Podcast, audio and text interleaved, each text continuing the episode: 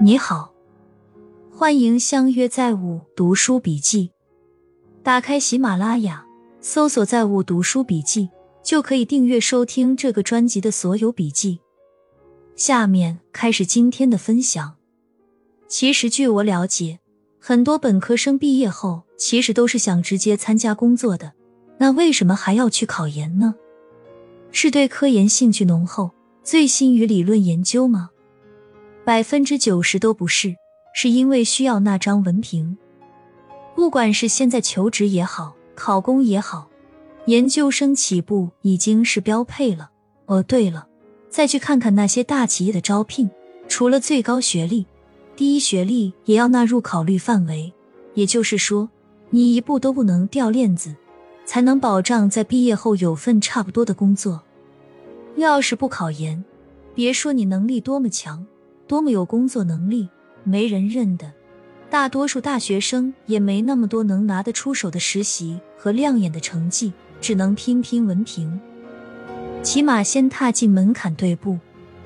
所以你说考研是大家主动愿意的吗？很大程度上不是，试卷是被迫，是不得不。是明知很难也得上，是明知混学历也得上，是心知肚明不读研连个考公资格都没有，别无他法。当你无法抗衡大趋势时，我们唯一能做的就是让自己始终能站在要求之上，这就是现实。李银河说：“快乐是要自己去寻找的，自己去选择的，自己去创造的，它不会自动降临。”我本人和老婆失业，暂时倒还有余粮，不提。不过，今年美团送外卖的真是让我开眼界了。首先，女性比例到了百分之三十左右，我每天点一至四顿外卖，去年一个都没有过。第二，我遇到过交流困难的外卖员，有一个跟我说话交流有困难，很难说出完整的句子，普通话却很标准。也不太会用手机，导致我外卖迟了一个钟。不过我不在意，我一般会早一点下单的。第三，也是我最惊讶的一点，以前外卖员多半刷着抖音坐电梯或者送外卖到我手上。今年学英语的有好几个，看编程视频的也有几个。各位兄弟姐妹，别学这俩了。我海外计算机本硕高分毕业，今年还不是家里蹲。说不定你们还在 Stack Overflow 给我点过赞，学初级会计的也有，五花八门。看抖音的比例下降了，虽然还是主流。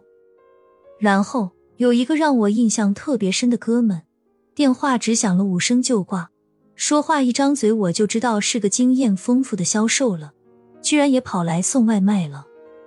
愚蠢是一种道德上的缺陷。愚蠢的人不可能真正善良，因为愚蠢的人是非对错不分，奉恶魔如父母，视良知如仇寇。愚蠢本身就是一种不可救药的恶。每年都会有几件事、几个时间检验一个人是不是愚蠢。平庸之恶的来源之一，便是思想匮乏。清华女博士到深圳高中当数学老师。于公于私都是好现象。当事人自己说喜欢和人打交道，而不是胡电脑。他对自己很了解，把爱好和职业结合，这是很多人的梦想啊。人类群星闪耀时说得好，只有一件事会使人疲劳、摇摆不定和优柔寡断，而每做一件事都会使人身心解放。即使把事情办坏了，也比什么都不做强。一个人最大的幸福，莫过于在人生的中途，富有创造力的壮年，发现自己此生的使命。大多数事，大多数人，包括父母在内，对我们都只有影响作用，而没有决定作用。如果一些事或人总是带给我们负面影响，那不是我们的问题。但假如在成年后，我们还不去努力摆脱这些影响，反而以其为借口，逃避成长和进步，那就是我们自己的问题。孤独是一种情绪，其主要特点是因为觉得和外界缺乏有亲密感的连接而产生的痛感。很多人为了避免这种痛苦，凑合着和自己并不真正同频的人厮混，之后感觉更无聊和孤独。约夏贝尔街头实验说明了平台的重要性，极度高于个人能力。也就是说，人要站对了地方，才能充分体现出自身的价值。这就是我们为什么要让孩子去读书、去考大学、去走向大城市，因为在一个小地方。即便你是天才，你身边的人也永远不会发现。同样是财政缺钱，黑龙江的鹤岗停招公务员，河北的霸州选择向老百姓找钱，工商消防罚款来一套，搞得名声扫地。没钱的地方选择瞎搞，最后只能逼走年轻人和商业，恶性循环。前天晚上我喝了酒，叫了个代驾。小伙子在税务系统，本科生，但是没有编制，一直在考。他目前在乡下工作，一个月两千左右，晚上干代驾。我问一晚上能赚到一百不？他说有时候能，就是上班加代驾，一个月能收入五千。但是转正的概率越来越小了，因为考不上的人会继续复读，而又有了新的毕业生。岗位需求又那么少，去年要二十个老师，报考了三千人。你要有能在班里考第一的可能，才能考上。根源就是学历高度贬值。今天的本科生跟过去的本科生不是一个概念。我昨天问了问，现在直聘的门槛是二幺幺或九八五的硕士，低于这个标准必须考。早上上班路上。我在想一个问题，你看，有农民造飞机，还上了电视，还有粉丝，但是就没人告诉他是个傻子吗？拖拉机上用的柴油机是拉动不了那么高速的螺旋桨的，普通的铁皮螺旋桨也支撑不了这个扭力，这都属于常识。就是他造飞机属于没有物理数学支撑，属于民间科学系列，没有任何意义。反而是无用功，因为飞机产业很成熟了。我要说的是什么？我们要动不动跳出来看看我们自己目前所从事的行业是不是农民造飞机。例如，我二十二岁参加工作，今年三十八岁，一直在教学第一线。我的天花板是什么？副校长。就是等我退休后，我是一名县城中学的副校长。我是否对自己的这个飞机满意？是否对这个天花板满意？我写我大侄子，实际上在体制内，普通人是没有机会被提拔的。要么能力非常出众，要么关系非常出众。关系非常出众都白搭，最终一定是需要能力。大部分人一辈子就躺平了，就是你能否接受？你到退休前，连副科都当不上，现在干到局长，一个月六千左右。有人肯定会说他们有油水，其实没啥，很多事都是自己想象的。现在的反腐高压下，连老百姓都知道有油水的地方就没有油水。例如，有的单位的确是有油水，但是历任一把手最终都进去。只是能吃点、喝点、拿点。以前有个一把手跟我关系很好，经常找我玩耍。他自己也跟我讲，根本没啥，他的梦想就是一年能多赚五万块钱。所以不仅仅需要梦想，还要看看这个梦想是不是农民的飞机，还要看看是否足够努力。昨天看到一个作家写的一句话。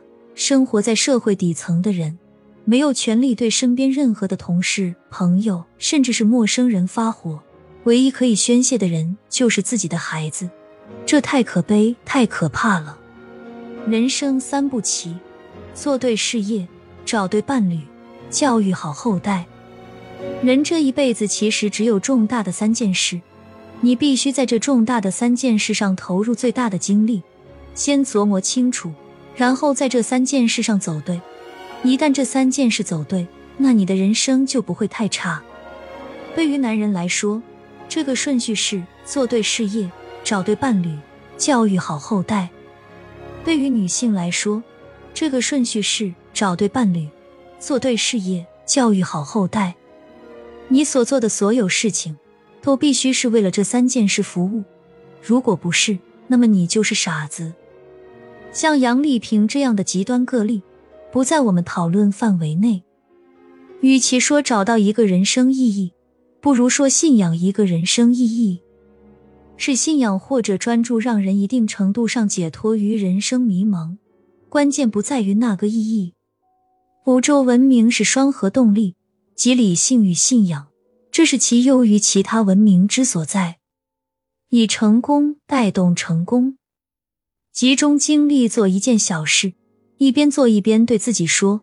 我就是那个最严谨、最认真，不会浪费每一分心力的人。感受到完成的快乐，更加要去体会交出一个好作品的喜悦，然后充分休息。该玩玩，该锻炼锻炼，刷剧放松也行。调整一下，进入下一件事，又像一开始就是最后期限一样的投入，再一次的投入，收获循环下去，就。你什么都没有错过，效果又很不错，如此可以摆脱恶性循环的状态，就看你做不做。查理芒格认为，这么多年来，麦当劳为数百万美国年轻人提供了第一份工作，拯救了一大批问题青年，并且教会他们人生第一课：承担工作的责任，做可靠的人。麦当劳的贡献在很多方面。甚至超过了哈佛大学。情绪稳定是真正的强大，确实如此。一个人不能控制自己的情绪，把自己的不满发泄到别人身上，随随便便迁怒别人，即使解释说自己是嘴硬心软，我仍然不尊重这种人。都是成年人，最基本的是要学会情绪管理和生气管理。